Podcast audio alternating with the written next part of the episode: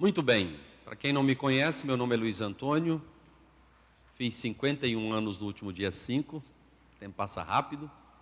Trabalho com a juventude desde meus 24 anos, então está fazendo 26 anos que trabalho com a formação de jovens e também há mais de 20 anos com a formação de casais e de pais.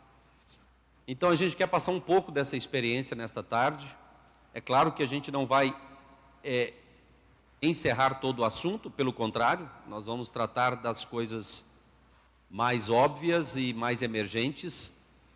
Nós é, deixamos essa parte de aprofundamento para aqueles que quiserem posteriormente, onde nós podemos é, falar dos princípios dos problemas atuais com a juventude. Bom, eu quero começar, claro, pela palavra de Deus. É, Marcos 12, Marcos 12, 28.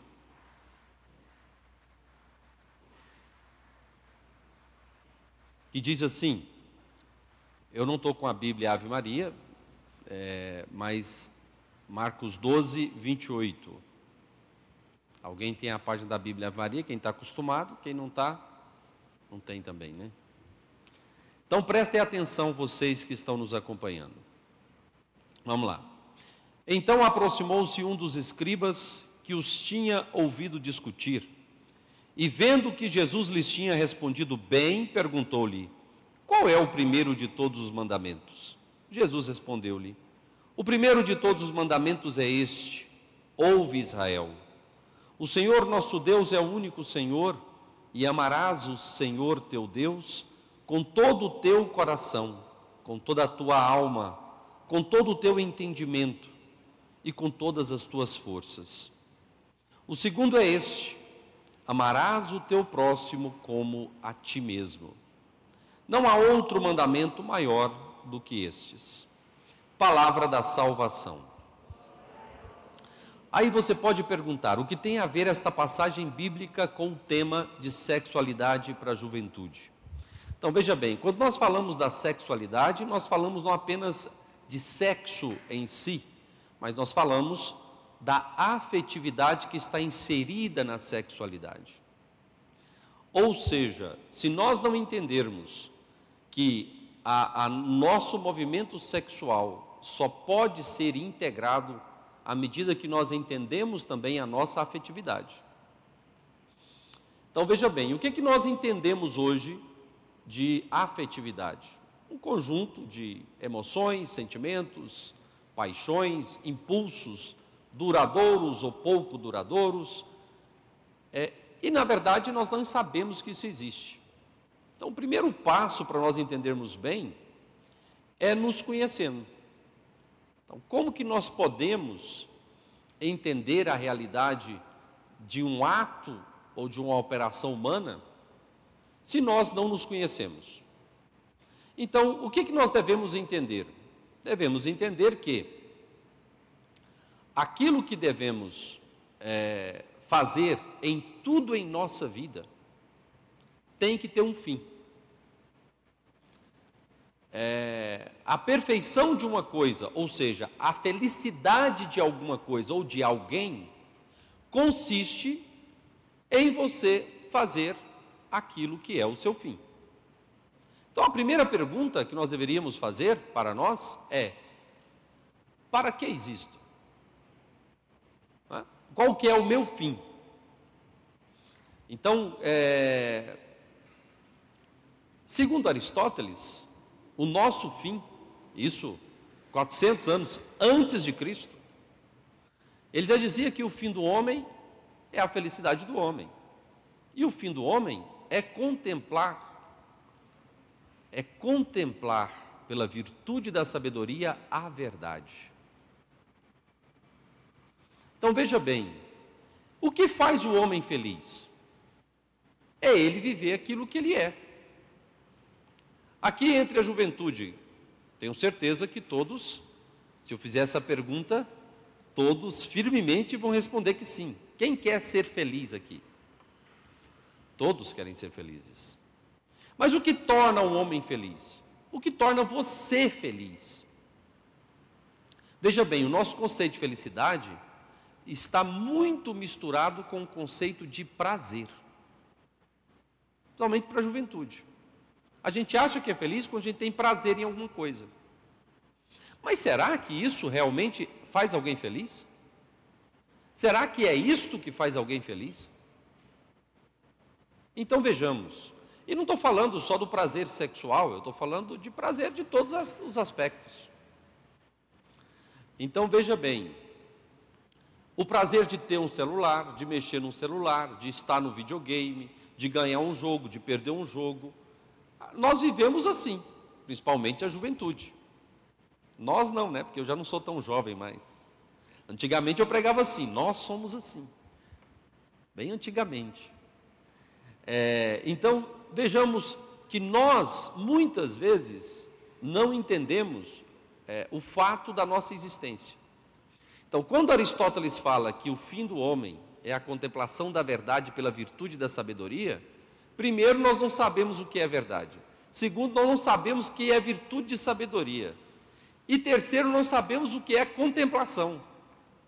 Ou seja, nós não sabemos ser felizes. Bom, mas o que é a verdade? É, o Papa Bento XVI, no livro Jesus de Nazaré, lá no início do livro, ele diz que ninguém possui a verdade, mas é a verdade que nos possui. Para a gente entender isso, a gente tem que entender o ser humano, né? Então vamos lá, vamos explicar esses três temas aí: o que é a contemplação, o que é a virtude da sabedoria e o que é a verdade. Então vamos lá. Então, o que, que seria o homem, para a gente entender isso, a gente tem que entender que o homem, ele é corpo e alma, ou corpo e espírito. Entendendo alma e espírito no sentido filosófico da coisa, ou seja, seriam as mesmas coisas no sentido filosófico, ou seja, a operação da inteligência e da vontade. E o corpo com as suas potências. Então, para a gente entender isso, a gente tem que entender que você, ser humano, tem um corpo e um espírito. Para a gente entender isso, tem que entender que o espírito é a operação da inteligência e da vontade, e o corpo é a operação de suas potências. A gente vê que tem um corpo pela operação. A começar dos sentidos externos. Vocês estão me ouvindo? Sim? Estão ouvindo bem? A audição. Vocês estão me vendo? Magrinho desse jeito? Já fui mais magro, né? Então, veja bem. Então, vocês estão tendo a visão. Vocês estão, é, de alguma forma, podendo ver que, verem que estão sentados sentindo o, o banco, pelo tato. E aí tem o olfato, tem o paladar. Vocês almoçaram hoje? Comeram feijoada? Não, não, ainda bem, senão estariam dormindo. Então vejam bem, é, você tem esses sentidos externos, são pelos sentidos externos que nós apreendemos as coisas externas e trazemos para o nosso interior. Para aquilo que nós chamamos, o Aristóteles chamava de sentido comum. É, é, simplificadamente falando, tá? Bom, mas dentro do sentido comum é ali que forma o nosso imaginário. Então, sentidos externos, corporais. Sentidos internos, imaginação, memória, e as paixões. Aqui nós entramos num ponto importantíssimo. É, então veja bem, o imaginário e a memória, que nós poderíamos dizer apenas como fantasia segundo Santo Tomás de Aquino, ou fantasmas, é que aquilo que é produzido em nossa memória sensorial, daquilo que aprendemos externamente. Então, o que você comeu na hora do almoço? Você lembra? Então lá está. Se estava gostoso, você vai lembrar. Às vezes você está muito cheio, você não vai ter o desejo de comer. Mas se você lembra do que você comeu e foi apetitoso, você vai, foi uma delícia, maravilhoso. Então, veja bem, você está lembrando, não é daquela comida, é algo semelhante àquela comida que foi reproduzido no seu imaginário. Então, essa lembrança que a gente chama de memória, na verdade, é uma extensão do próprio imaginário humano. e que a gente chama de memória porque nos traz recordação. É, a imaginação, nós poderíamos dizer que poderia ser algo criado nesse momento, algo que eu estou vendo agora. Você vê que, de certa forma, é sempre ligado à memória. Se eu olho para o banco, fecho os olhos, lembro do banco, aquilo não está uma imagem qualquer, é a imagem do banco. Então, eu estou lembrando do banco que eu vi há segundos atrás. Mas eu posso usar da memória para imaginar o banco fazendo alguma coisa com ele, imaginar o futuro. Então aí já não seria memória, seria a imaginação, que está criando pensamentos sensoriais. Vocês estão acompanhando isso? Isso aqui é extremamente importante. O problema, quando nós começamos a usar do imaginário, nós estimulamos os movimentos passionais. Ou os movimentos passionais estimulam a imaginação. Que movimentos passionais são esses? Você já teve raiva na sua vida? Você já ficou triste na sua vida? Todo mundo já ficou triste. Você ficou alegre? Ficou alegre? Teve medo de alguma coisa? Hã? Você já chegou a ficar desesperado porque não ia ter jeito mais de realizar tal coisa na sua vida? Então veja bem, tudo isso é o que a gente chama de movimento passional. Na psicologia moderna, eles têm uma classificação chamada de paixões, emoções, diferenciando de emoções de paixões apenas a duração. É, mas veja bem, tudo na verdade provém das paixões. Então, todas as outras classificações, elas são extensões é, do movimento passional. Por isso, nós vamos nos deter no movimento passional, para a gente poder entender como nós devemos viver bem, porque a vida afetiva e a vida sexual, ou, a, ou seja, a nossa sexualidade, depende da forma como nós lidamos conosco. Certo? Estão acompanhando ou não? Então vamos lá. Então, se eu não me conheço, então o ser humano, quando ele é gerado, uma, quando é gerada uma nova vida, ele já, trai, já traz em si é, aquelas propriedades dele, específicas dele, geralmente foram herdadas. Então, geralmente já tem ali o temperamento, não estou falando fisiologicamente, estou falando das tendências, das inclinações. É, então, tem o temperamento, tem ali a própria carga hereditária dos, dos familiares, tem o comportamento que ele já observa dos pais desde a sua concepção, Aí nós já começamos a perceber um grande problema que influencia a nossa afetividade e a nossa, nossa vida sexual, ou seja, a nossa sexualidade. O que, que é? A estrutura familiar.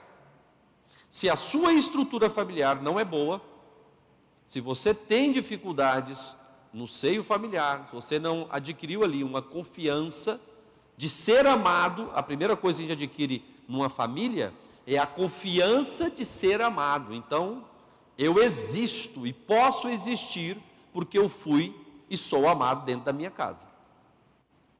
Se a estrutura familiar é uma desordem, é uma bagunça, é, é uma estrutura de desamor, então aí você já começa a ter problemas, porque é, muitas vezes, como o sexo é o maior prazer natural, humano possível, natural, não existe outro, então, é o que geralmente as pessoas vão buscar quando elas não estão bem. Estão frustradas, desanimadas, desesperançosas, são pessoas que estão frustradas ou cansadas. Então, já começamos a perceber que quando você corre o risco de cair em alguma desordem sexual, quando você está desanimado, cansado, frustrado, fadigado por algum motivo ou preguiçoso ou quando você está curtindo preguiça. Então veja bem, isso aí já é algo importantíssimo para a gente entender. Então, quando nós somos gerados, é, nós somos gerados já com esta natureza, que tem suas inclinações. E nós vamos recebendo os condicionamentos. Nós não somos educados a lidar com aquilo que aparece em nós. Como é que nós somos educados a lidar com a raiva? Alguém já ensinou você a lidar com a sua tristeza? E quando você é frustrado, alguém já orientou você, papai, mamãe, te orientou o que você deve fazer com isso? Professor te orientou o que você deve fazer com essas coisas? No máximo ele se preocupa. É, e veja bem, então nós não somos ensinados a lidar com aquilo que nós somos. Então, veja bem, o ser humano, todo ser é aquilo que ele tem de principal, mas aquilo que ele tem de secundário não deve ser ignorado. Então, por mais que a gente seja amado afetivamente, a nossa educação em todas as áreas só começa efetivamente efetivamente naquilo que a gente chama de idade da razão, que é quando você começa a usar sua inteligência. Que idade que é essa? Idade dos 5 aos 7 anos, quando a criança começa a desenvolver. Até então, o que você pode educar o teu filho é para o bom costume. Você não educa ele verdadeiramente, você educa ele passionalmente. Então, você vê uma criança bem educada, comportada, ele foi educado passionalmente, sensorialmente. Guardando as devidas proporções, é como você educa um cachorro para que ele não entre dentro de casa. Você dá uma bronca nele, você dá um, uns cascudos nele, e você vai educando ele porque ele não entende. Se você falar para uma criancinha de dois anos para não colocar o dedo na tomada, filho, não coloca o dedo na tomada, por favor. O que, que ele vai fazer? Hã? O que, que ele vai fazer? Ele vai colocar o dedo na tomada. Porque ele não entende o que você está falando. Ele vai colocar o dedo na tomada. Mas a partir dos 5, 6, 7 anos, mais maduro a partir dos 7, você vai tendo condições de ser educado a partir da sua inteligência é quando os pais deveriam educar você a lidar consigo mesmo. É, o que não é algo fácil, porque isso demandaria o quê? Tempo. O pai teria que ter tempo. E mais do que isso, ele deveria fazer aquilo com ele mesmo. Então percebe-se que a nossa educação, ela é muito carente de educação. Por vários motivos pela própria estrutura familiar, muitas vezes, pela incapacidade, falta de formação dos pais, falta de conhecimento, pela ignorância, é, e é, por nós não nos conhecermos. Então, a partir da, da idade da razão, nós temos condições de começar a nos perceber. Problema: nós somos muito voltados para descobrir tudo do mundo e tudo que é prazeroso. E a gente costuma entender o que é bom a partir daquilo que é prazeroso. Então, se fala para uma criança para ela tomar iogurte, o que, que ela vai fazer? É ela quer? Claro. Se fala para ela comer giló, o que, que ela faz? Ó, oh, Deus me livre. Até mesmo quando a criança é mais novinha, comer carne para ela é uma tortura, porque tem que mastigar, dá trabalho. É? Você tem que cortar bem pequenininho para ela comer. É, o que é normal. A partir do momento que ele entende e vê o sabor da carne, se ele gosta, dependendo do temperamento da criança, ele vai gostar e já vai romper com aquela dificuldade e vai querer comer carne. Né? Então vejam bem, nós não, so, nós não nos percebemos. Então, quem é que nos educa hoje? Nós somos educados por quê? Então, a partir do momento que nós somos gerados, nós temos uma inclinação natural que herdamos geneticamente e também começamos a receber os condicionamentos próprios dos pais, em primeiro lugar, que é o primeiro ambiente, mesmo da barriga da mãe que a gente recebe, e os condicionamentos também da própria estrutura familiar. Logo em seguida entra a escola, geralmente. Hoje os pais estão colocando os filhos para estudar, com dois anos de idade, ou até menos,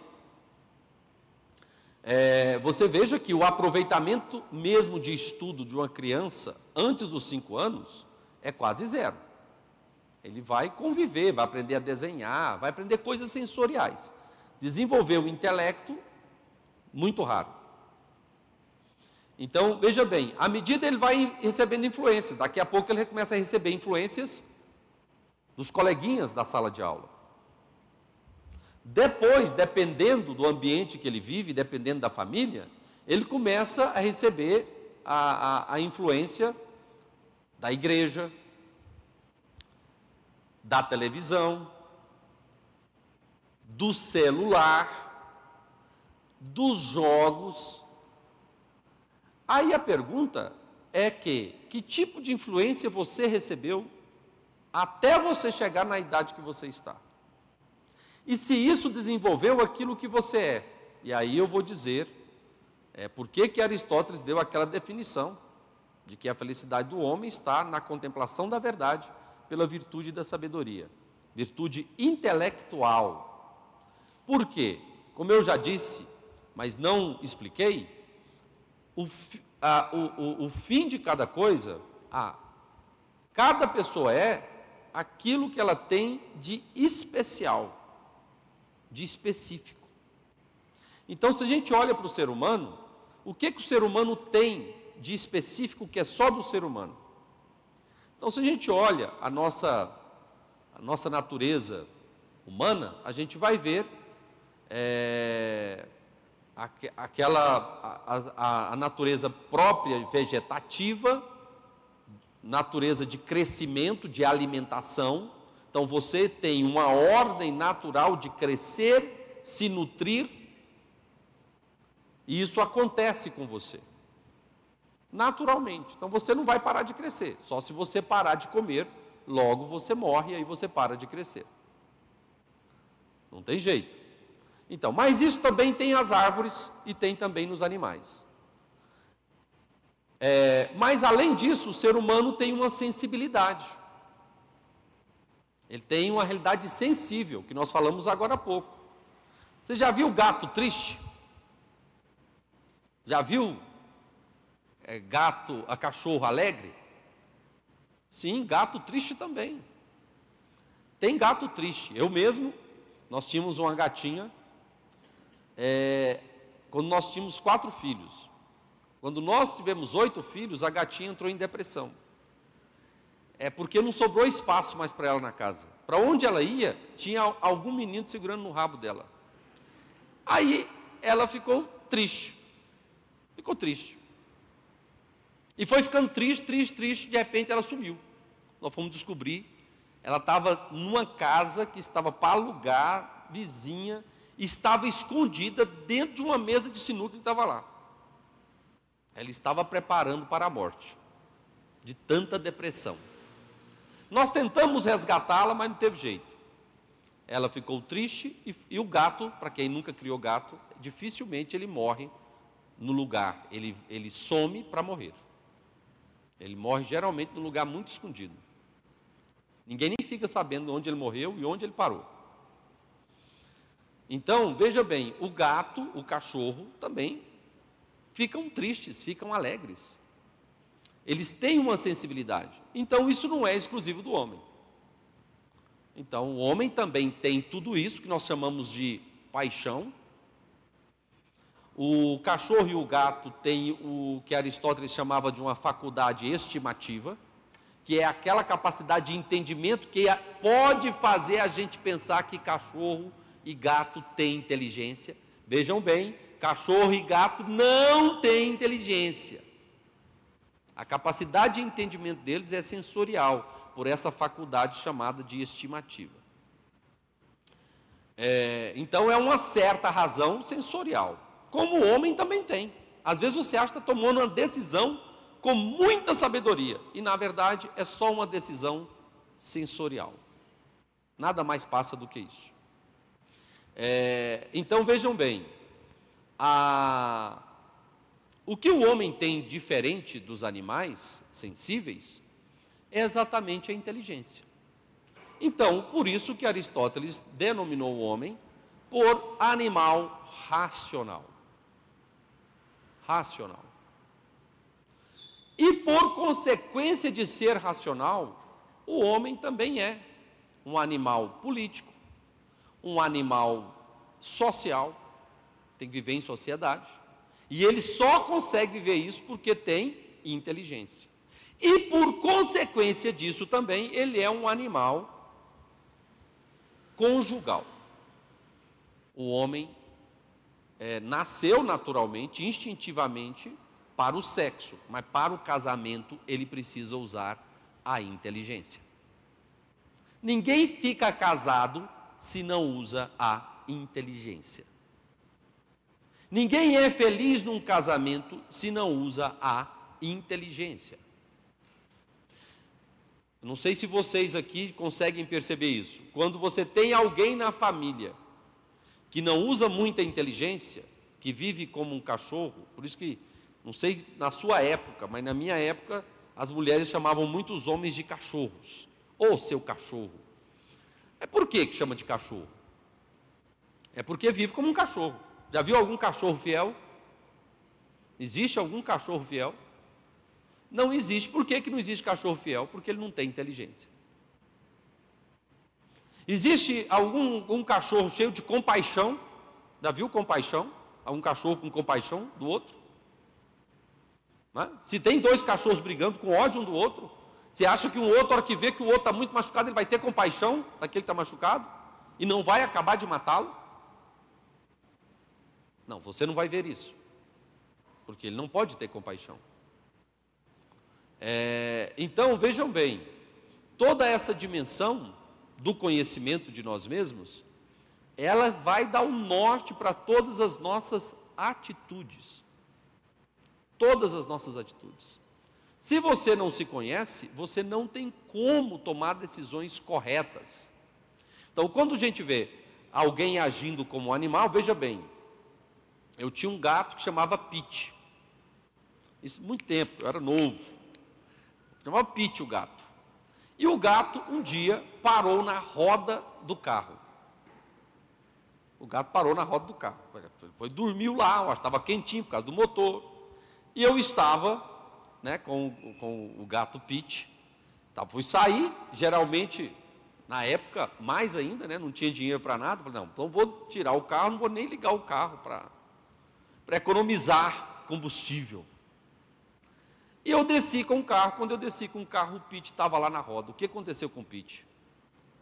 Quase que esmaguei o Pete. Só não morreu por um milagre. O Pete foi fez foi me dar uma despesa. Já não tinha dinheiro nem para colocar combustível, aí ele me deu mais despesa. Fui levá-lo num veterinário. O Pete ficou torto, ficou corcunda e perdeu um olho. Porque ele ficou cego de um olho, então tinha que tirar o olho para não ficar cego do outro. Então ele ficou corcunda e caolho. Bonito, uma beleza. Mas o Pete não deixou de ser gato. Continuou sendo gato. E o Pete então começou, uma gata. Eu vou contar para vocês como é que o Pete morreu. Foi o único gato meu que eu vi morrendo. E por que que o Pete morreu? O Pete morreu pelo seguinte, porque ele viu que tinha uma gata vizinha de frente. Então, o Pete dava, não sei se era que o, o olhar dele já era um charme, né? vivia piscando. Eu, ele conquistou a gata, e a gata no cio. E vai o Pete corcunda, com um olho só, atravessar a rua. Ele vivia ainda atrás da gata. Veja bem, se o Pete usasse inteligência, ele ia dizer o seguinte: tudo bem, eu quero a gata, mas é melhor que a gata venha até mim, porque eu já não tenho muita mobilidade, eu não sou um gato normal. É, eu estou corcunda, minha coluna dói, eu não enxergo direito. Como é que eu vou atravessar a rua? E deve vir carro ali. Então, ou eu vou atravessar com muita cautela. Mas o Pete não tinha inteligência. A hora que ele ouviu a gata, ele atravessou a rua. E quando ele foi atravessar a rua, um fusquinha traçou Pete no meio. Arrebentou, saiu as tripas do Pete. Por isso que eu falo que foi um gato que eu vi morrer. E por que, que ele morreu? Porque o Pete foi atrás da gata. E não usou a inteligência. Então, veja bem, quando nós começamos a viver pela vida prazerosa, nós fazemos como Pete. Vou dar outro exemplo de cachorro. Eu tinha um cachorro chamava Rick. Né? Rick. Mas não dava certo o nome dele, ele devia chamar. Como é que fala? Ele devia chamar. Qualquer outro nome, um nome mais robusto. Podia chamar BA, porque da minha época, quem sabe o que é o BA? O BA era um negão desse tamanho, porque o Pete era um cachorro desse tamanho. Um negão esguio, mas sanguíneo. É um cachorro, acho, nem todo cachorro é sanguíneo, mas esse era sanguíneo ao cubo. Custoso absurdo, ninguém segurava o Rick. O Rick, ele era o famoso cachorro que fazia cachorrada. Então ele saía, fazia, e nada segurava o, o Rick. O Rick, enforcadeira, coleira nenhuma segurava ele. Colocava enforcadeira nele, amarrava ele, colocava ele para correr para ver se ele ficava mais satisfeito. Mas ele só ficava satisfeito quando estava com as cadelas. O Pete fez, ah, o Rick fez farra a vida inteira. Era aquele cachorro, geralmente o cachorro, cachorrão, ele é muito custoso, mas é um cachorrão gente boa. Não é não? Cara que bate um papo, alegre, né? Cara, todo cara muito alegre, gente boa, né? De repente, você vai ver, ele é um cachorrão. Então veja bem, não estou falando que todo mundo é assim, né? É claro que tem as pessoas com virtudes. Mas nesse caso, o Rick era esse cara típico, cachorro típico. O que aconteceu com o Rick no final da vida dele? De tanta farra, o Pete, ou o Rick, pegou um câncer na área da genitália. Então, é, ele teve uma doença muito feia, inchou a parte traseira dele. Ele morreu da pior forma, sozinho, gemendo de dor. Que história triste, Luiz Antônio. Pois é, mas ainda bem que é só um cachorro, não tem alma, não foi para o céu, não tem alma humana. Então, não tem eternidade, não foi para o céu, não tem problema. Mas essa história se repete com muita gente que tem vida de cachorro. Todo ser humano que tem vida de cachorro, ele geralmente termina sozinho e gemendo de dor. Você quer isso para a tua vida? Hã? Certeza que você não quer. Então, o nosso propósito hoje é que você entenda quem você é, para você agir corretamente segundo a sua natureza, para você não terminar como o Rick ou como o Pete. Então vamos lá, vamos continuar aqui. É só um parênteses para você acordar. É, então vejam bem, a vida do ser humano, que é uma vida intelectual, é um, um ser racional, então nós temos que entender que a alma tem duas potências: a potência da inteligência e da vontade, que é diferente. A vontade é diferente, aí eu já vou falar algo muito importante, do desejo, que é uma paixão corporal. O desejo está ligado ao corpo, a vontade é uma potência, uma faculdade da alma. Então é pela vontade que você toma decisões. O desejo busca aquilo que é um bem sensível. Então, geralmente, quem vive pelo desejo não toma decisão é, inteligente. Então, isso já é uma dica para você entender como você tem que viver. Mas vamos lá. Então, o ser humano, que é corpo e alma, ele tem as potências da alma, que é inteligência, que são inteligência e vontade. As potências do corpo, imaginação, memória, as paixões, e agora eu vou explicar um pouquinho mais das paixões, que existem também, de certa forma, nos animais. Então, quais são essas paixões? O que são essas paixões? São movimentos, é, são impulsos, é, são movimentos impetuosos duradouros que têm uma ligação direta com o nosso corpo. É, quais são essas paixões segundo Santo Tomás de Aquino, que é a melhor classificação antropológica, ou seja, segundo a natureza do homem, segundo Santo Tomás. Então, são 11 paixões. As primeiras seis paixões são paixões que estão ligadas ao bem sensível, chamadas então de paixões de concupiscência.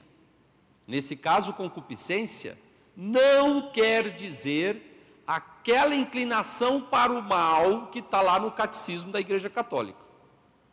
A concupiscência, nesse caso, seria o desejo pelas coisas prazerosas. Tá? Então, são chamadas de concupiscências, ou paixões de concupiscência, ou concupiscíveis. Então vamos lá. São seis: amor, que você conhece muito bem. Você já apaixonou por alguém? Não precisa falar, pode falar se quiser. Todo mundo na faixa etária depois dos 13, 14, 15, 16 anos, dependendo da pureza de cada um, é, apaixona-se. E o que, que é essa paixão? Essa é a paixão amor. O que, que é a paixão amor? Você identifica um bem sensível que você quer se unir a ele. A partir daquilo, você, o amor, paixão, ele gera o desejo. Aí você começa a desejar aquela pessoa. Se você tem ou possui aquela pessoa, você fica alegre. Paixão, amor, desejo, paixão, alegria. Mas se porventura você tem um amor paixão por alguém, e aparece o pai da menina, que não deixa você nem se aproximar dela, aí ao invés de você continua com amor paixão por ela, mas pelo pai você vai ter o ódio. E além do ódio, você vai ter aversão, não quer nem chegar perto do velho. E além disso, se ele fica perto de você e te dando uma pressão, você fica triste. Ou seja, ele predominou em relação ao bem sensível. Em relação ao bem sensível, você tem amor, desejo e alegria. Em relação àquilo que impede o bem sensível, que é obstáculo para o bem sensível, você tem ódio, aversão e tristeza. Você já ficou triste?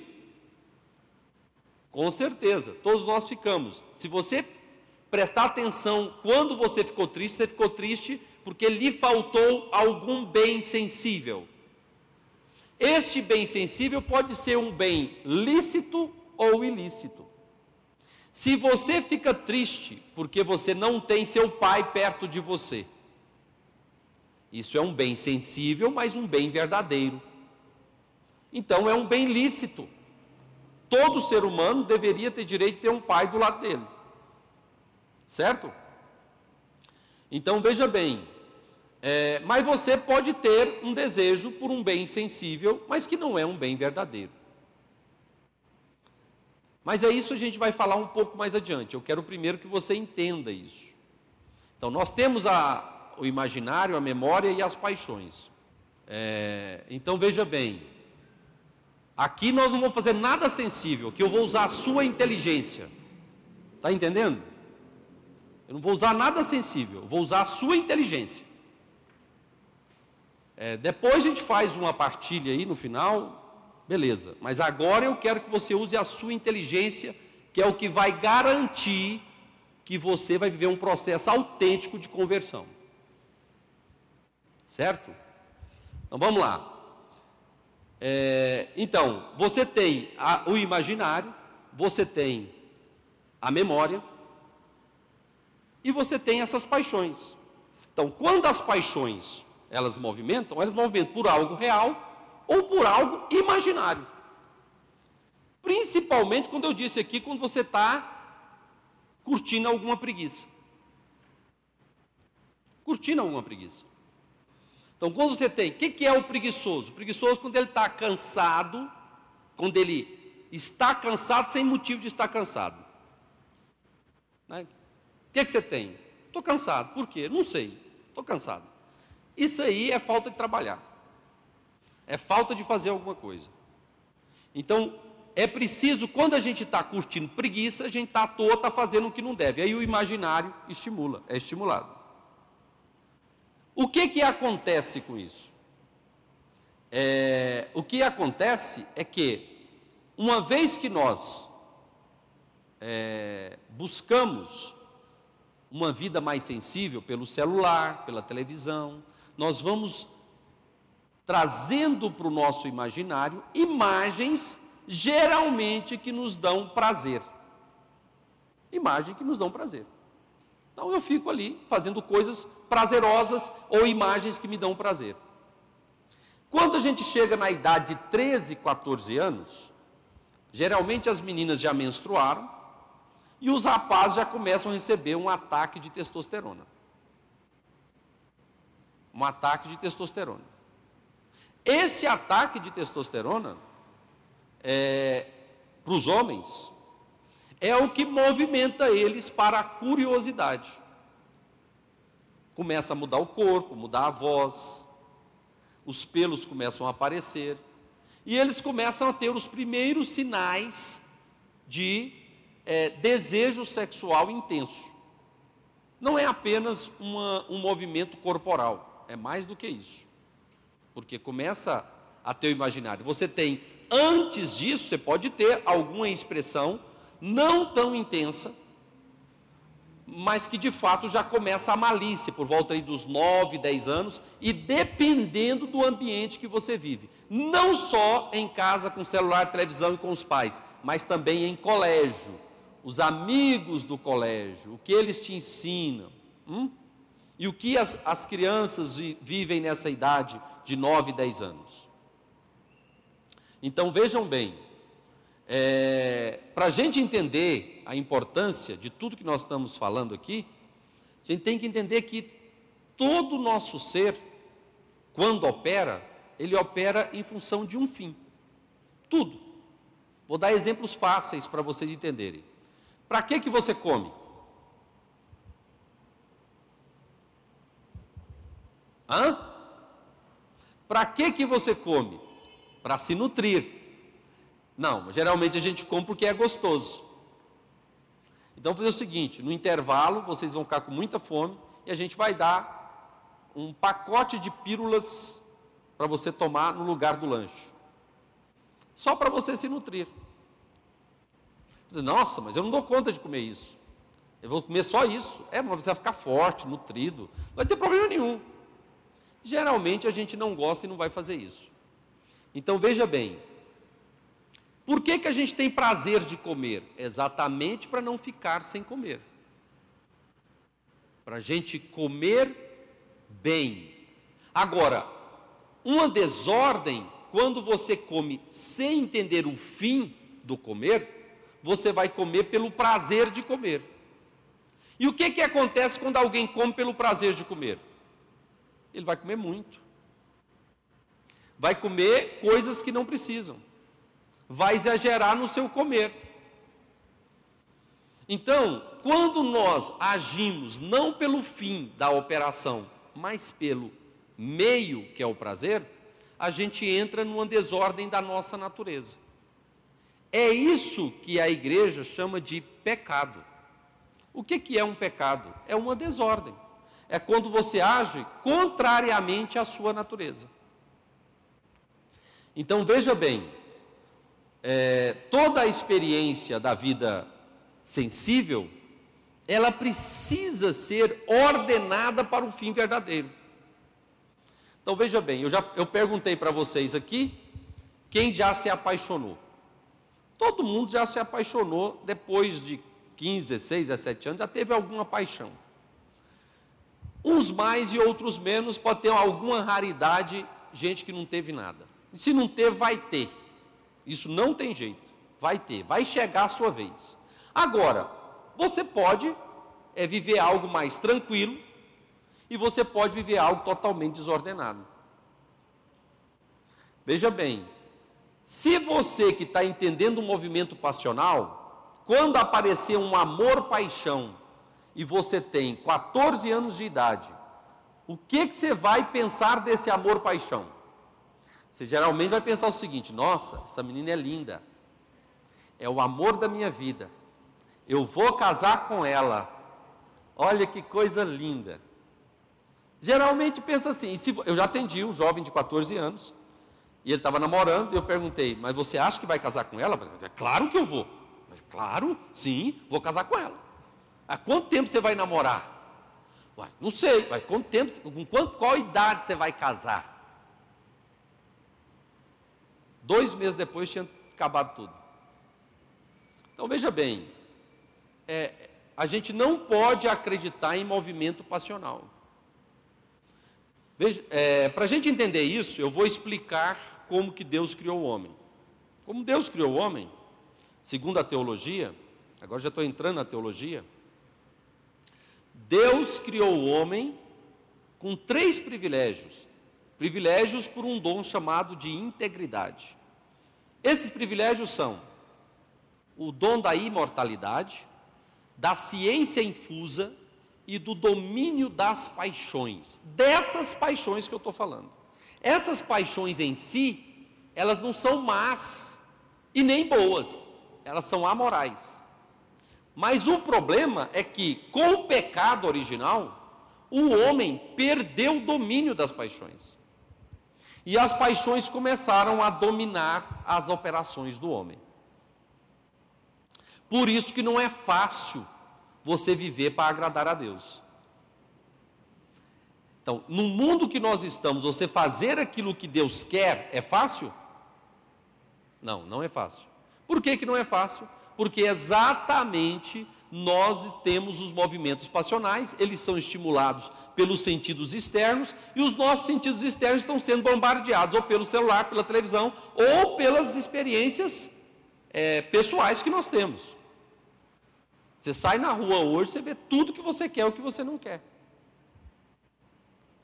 Então, é, quando nós perdemos isso com, com o pecado original, nós todos herdamos esta, agora sim, concupiscência teologal, que nós podemos chamar no sentido de inclinação para o mal, portanto, o homem em suas paixões, ele tende para uma desordem. O que, que seria essa desordem?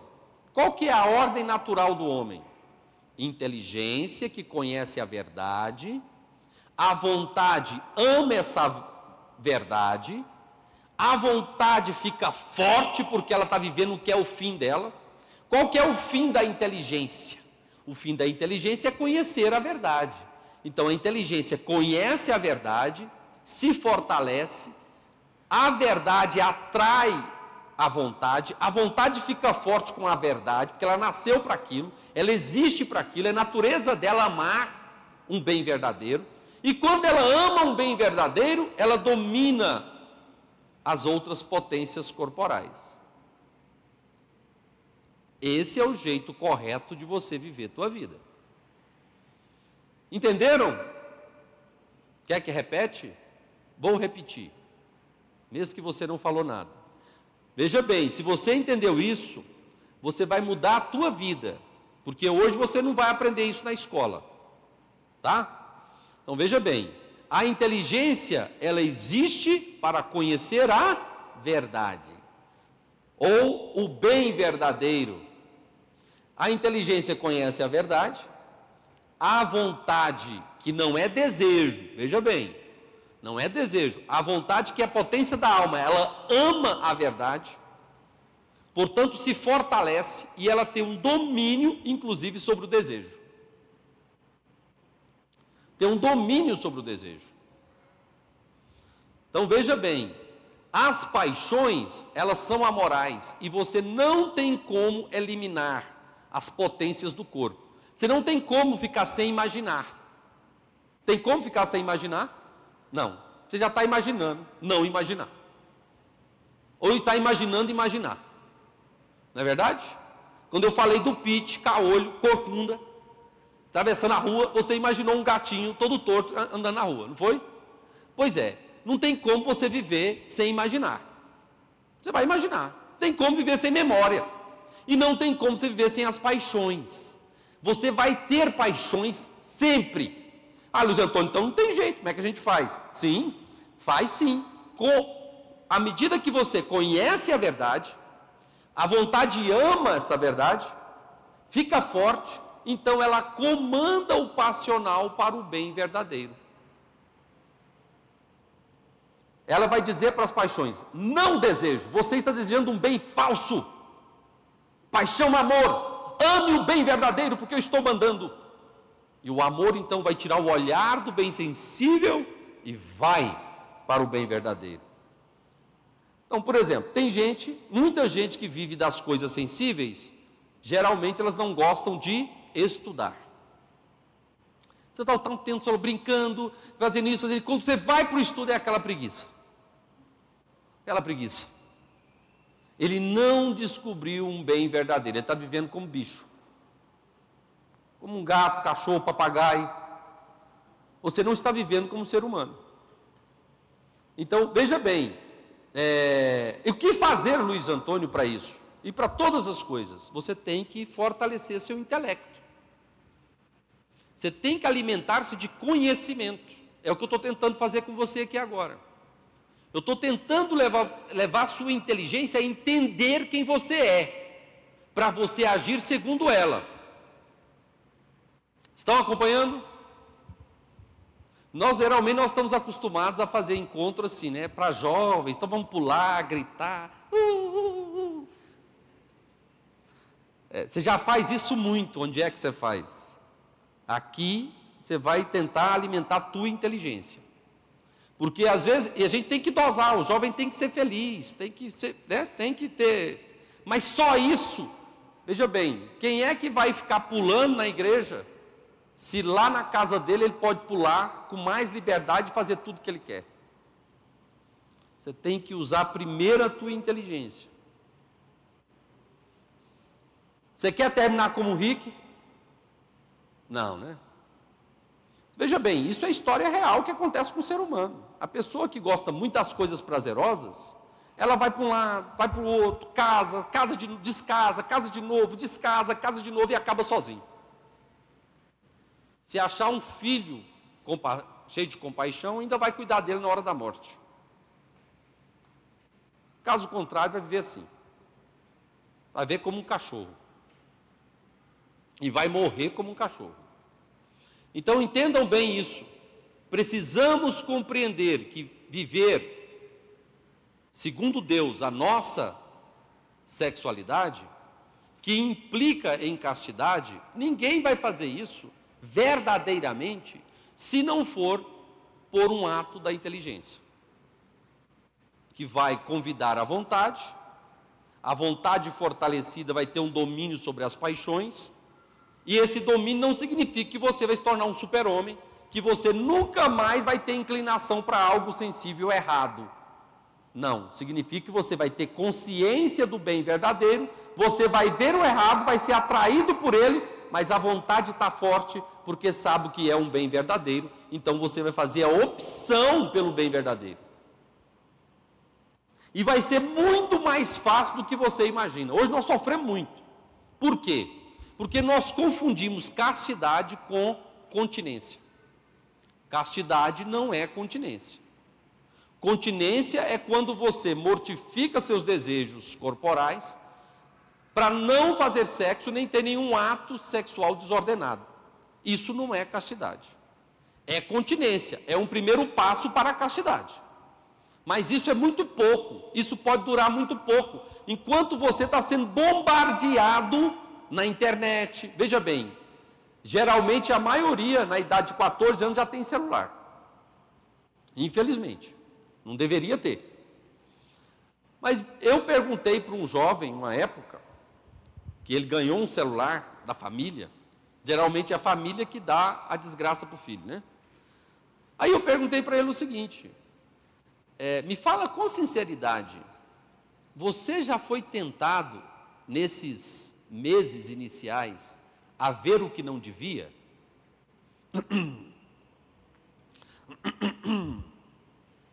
É, hum, ah, hum. Não, hum, ah. O que, que você acha? É claro que sim. É claro que sim. Veja bem, gente. Qualquer, qualquer grupinho aí que tem, se você tem um, um Telegram, é, lá tem aqueles grupos lá, aquele, aquele, como é que chama aquele negócio lá que o pessoal faz? Igual eu tenho o meu perfil lá, um canal no Telegram, um canal de sensualidade, para não dizer outras coisas, um canal promíscuo. Tem lá um monte de gente tem canal promíscuo. Você pega um menino daquele, ele vê um negócio, o que, que é isso mesmo? Não, mas o que, que é isso? Não, eu tenho que ficar lá girando, girando. Não pode, não pode. Hã? Ah, não, imagina. Aí você clica lá e geralmente começa assim. As quedas começam assim. Você vai ver uma música, depois um vídeo, aí você vai aprofundando na desgraça, né? É uma música sensível, um vídeo sensível, logo aparece uma opção para você e o imaginário deleita. Aí você vai lá e aperta o seu dedinho na desgraça. Então veja bem, é, como que alguém na idade de 12, 13, 14 anos, que não tem uma capacidade de discernimento madura, ou seja, não consegue usar a sua inteligência de forma ainda adequada, portanto, vontade fraca. Vontade fraca não está em condições de tomar decisão. Como que ele vai ter um objeto na sua mão que vai motivar, estimular o tempo todo é, o seu passional? Que agora você entende o que é. E não fica só no, no concupiscível, não. Veja bem, então nós temos aquelas seis paixões: amor, que mais? Desejo, alegria. Tudo isso está dentro de você. Você ama, você deseja e você fica alegre. Como também você pode ter momentos de ódio, de aversão e de tristeza, que é a presença do mal sensível. Certo? São essas seis paixões do concupiscível. Mas se você termina na tristeza ou no mal, no mal, o que, que você vai ficar? Você vai ficar triste. Aí entram as paixões, a gente chama paixões combativas ou do irascível. Quantas são essas paixões? Cinco. Quais são elas? Esperança, ou seja, você ficou triste porque tem o mal, então você tem a esperança do bem. Então você está triste, né, meu filho? Você está triste porque está faltando um bem sensível, que você amou, desejou e não teve. Aí você ficou triste, não é verdade? Aí entrou a esperança. Não, mas o pai dela vai deixar. Ele tem esperança, o pai dela vai deixar. Aí o pai dela pega e muda ela de cidade. Aí você entra em desespero. Mudou, agora acabou mesmo, desesperou. Esperança e desespero. O que, restou para você? O pai dela. Você pode ir lá conversar com ele todos os dias. Aí, o que, que é o pai dela? É o mal presente. Então você vai ter ou medo dele, ou uma coragem de enfrentá-lo e falar umas poucas e boas para ele. Hã? Então, outras duas paixões do irascível. Quais são elas? Coragem e medo. As duas primeiras, esperança e desespero, coragem e medo. E a última delas, ira. Ira. Então, quando não tem remédio, o remédio é a ira. O que, que a ira quer? A ira quer vingar-se. A paixão ira, ela vai contra o mal para expulsar o mal. Então ela quer fazer o mal. Vocês estão estudando? Estão entendendo isso aí? Está entendendo? Então a ira é, é, é o último reagente. Então, ela vai ou vingar-se contra o mal, ou se entregar ao mal, subjugar-se ao mal. E aí vai ficar mais triste. E esse processo repetido na sua vida é o que leva você, muitas vezes, à depressão, ao pânico, a tristezas profundas quadros de ansiedade, estresse emocional. Você está entendendo por que, que alguém fica depressivo? Se você vive só pelo passional, que é o que está acontecendo nas últimas décadas, é isso que está acontecendo, você vai ter uma população depressiva. Porque ela está repetindo isso. Como a paixão ela é corporal, a tristeza é corporal. Então, se você fica triste repetidas vezes por vários motivos e não consegue superar essa tristeza, você vai entrar em depressão. E vai somatizar aquela tristeza ao corpo. Isso é quando a gente, é, infelizmente, não sabe o que fazer porque não foi educado para isso. Certo? Então vejam bem, essas 11 paixões é que a gente tem que ter o domínio delas. Se a gente quer viver castidade, a gente tem que ter o domínio dessas 11 paixões. Alguém vai ter domínio dessas 11 paixões do dia para a noite? Não. Então veja bem, o que faz alguém acreditar é, que ele pode ser feliz casando com uma pessoa aos 15 anos de idade? O que faz alguém pensar isso a não ser um movimento passional? E aí eu vou explicar por quê. Com a queda do homem, ele perdeu o privilégio do domínio das paixões. E as paixões desordenadas, elas assumem algumas funções contrárias àquilo que o homem é. Uma delas é que elas impedem o movimento da inteligência. Então, quando você acredita que você pode ser feliz namorando e casando aos 15 anos de idade, é porque você deixou de usar a sua inteligência, você está totalmente dominada pela paixão. Está entendendo isso? Se você alimenta isso vendo novela, vendo Big Brother, sei lá o que mais que a gente vê nessas coisas. Você está alimentando só o seu passional, o tempo todo, você está alimentando o seu passional.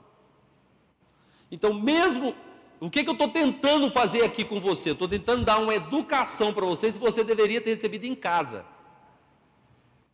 Tem algum bem sensível que você pensou em ter hoje? Não precisa falar alto, não, depois você me fala. Hã? E como você reagiu a ele?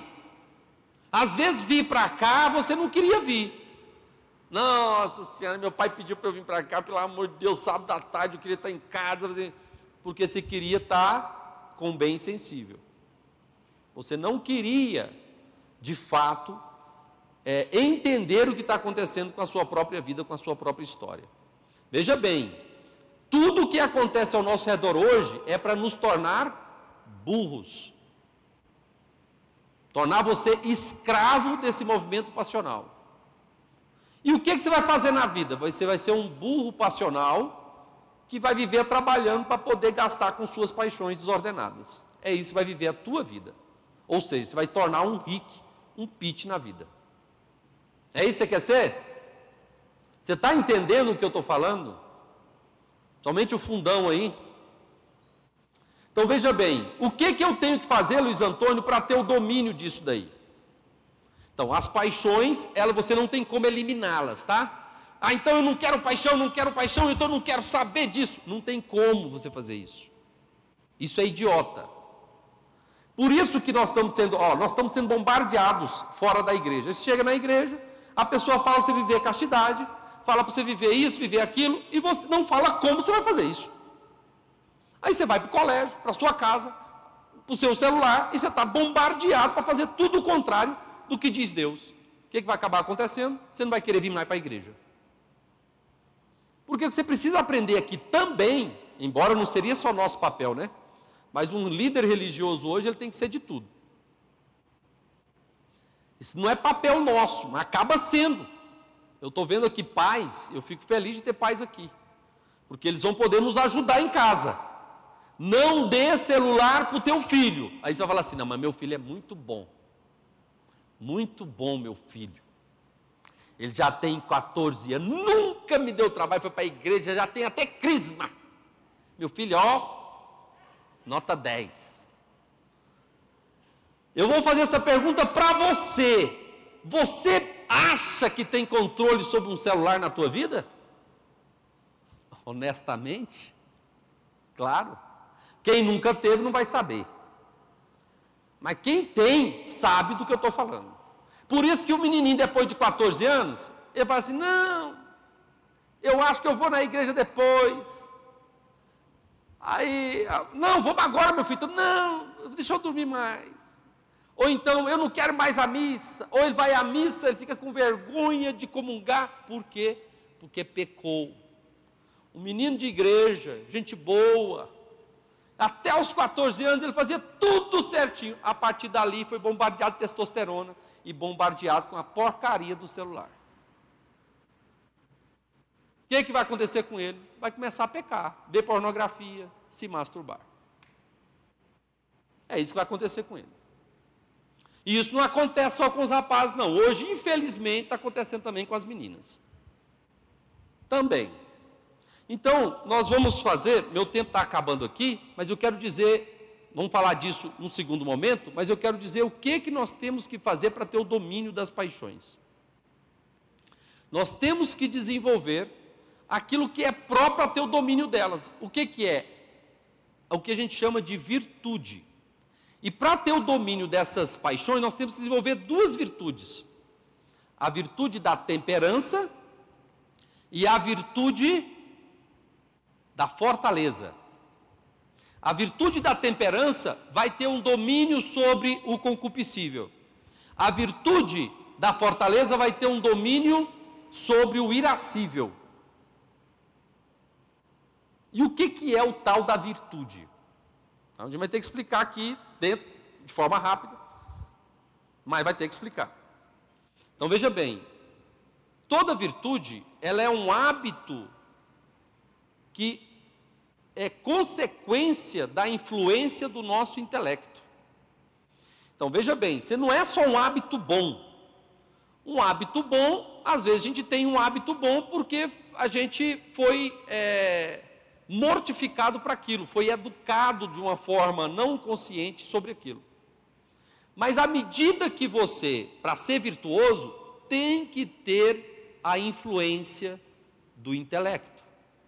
O intelecto vê o bem verdadeiro, a vontade é, elege aquilo como uma decisão, e ali você começa a comandar a sua vida a partir daquela decisão, com o conselho do intelecto.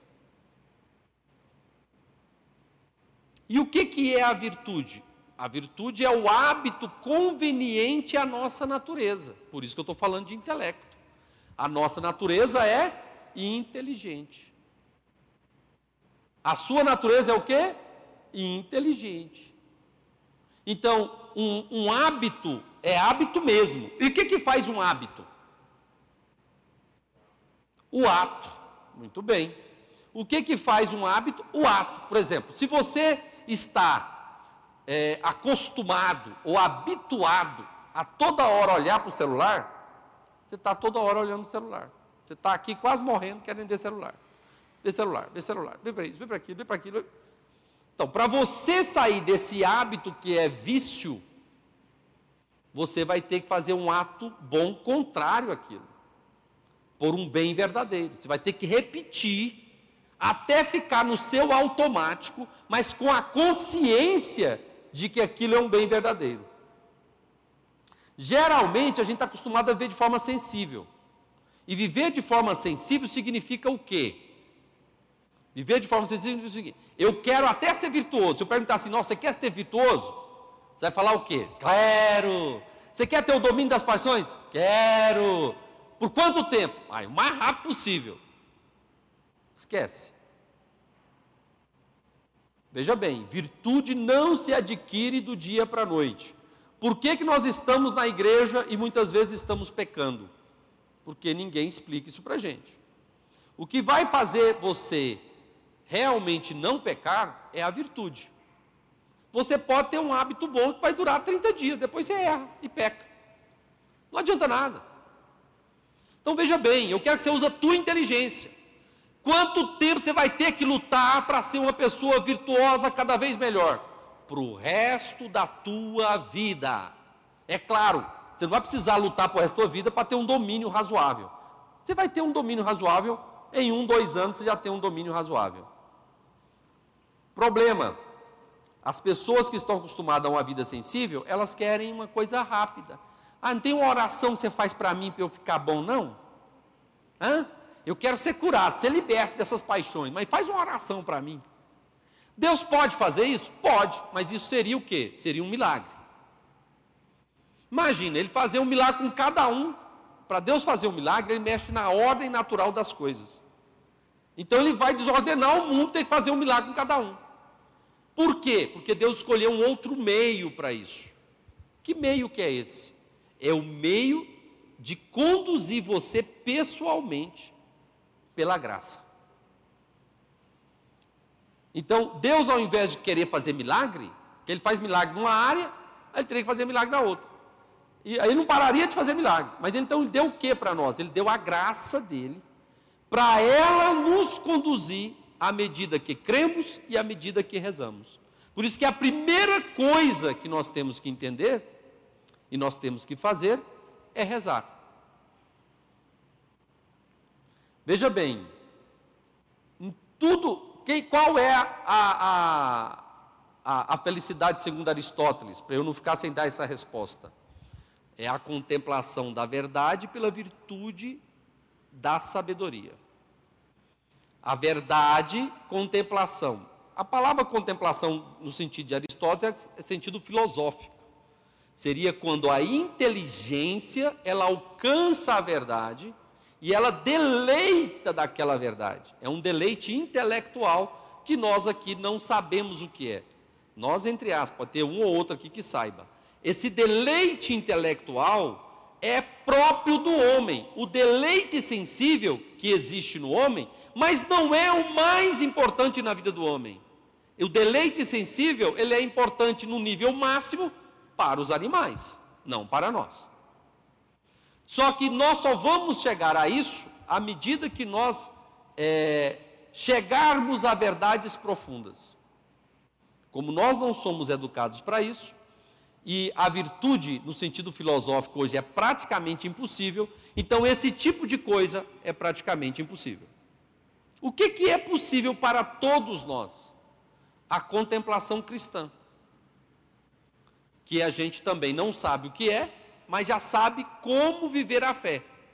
Então, o que, que é a contemplação? Ela seria um conhecimento profundo da verdade, de cada verdade, mas na verdade primeira, e a verdade primeira é Deus. Como é que a gente começa a fazer isso? Pela fé. Encerrando ali Aristóteles, para a gente deixar só a parte da oração para depois. Então, contemplação é um repouso na verdade, um deleite, pela virtude da sabedoria. Então nós temos virtudes intelectuais, hábitos intelectuais, tá? Temos hábitos intelectuais em nome de entendimento, ou intelecto, é, ciência e sabedoria. A sabedoria é aquela que leva à contemplação da verdade, que a pessoa repousa na verdade. Naturalmente, todo homem deveria fazer isso. Se alguém aqui começar a utilizar da virtude do intelecto, se alguém aqui começar a fazer isso, e ele chegar a isso, ele vai perceber que existe um deleite intelectual saborosíssimo quando ele encontra a verdade. Não é só, é um prenúncio disso seria quando você estuda algo e entende aquele algo. Aquilo ali já é algo que é um prenúncio. Você tem aquilo ainda de forma misturada. Não é só intelectual, mas você já fica feliz, contente com aquilo.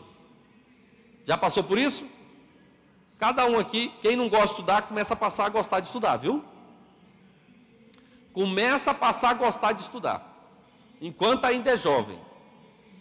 Então, veja bem, é, considerando isso, o que nós temos que buscar para poder ter um auxílio, para ter o domínio das paixões. Então, para o domínio das paixões, nós precisamos da virtude da temperança e da virtude da fortaleza. Da virtude da fortaleza. E para alcançarmos isso, nós precisamos do auxílio da graça, que nós vamos falar disso e de toda a realidade mais profunda da vida sexual, desde a nossa existência, no segundo momento nosso tá? Então eu pediria para vocês anotarem as perguntas que vocês tiverem. No segundo momento, nós vamos falar mais claramente dos desvios na vida sexual, da desordem. Vamos falar de como viver a vida sexual na juventude. Quais são os meios lícitos, positivos, para a gente viver bem, é, segundo a nossa natureza humana, que é totalmente diferente do que se apresenta aí. Tá bom?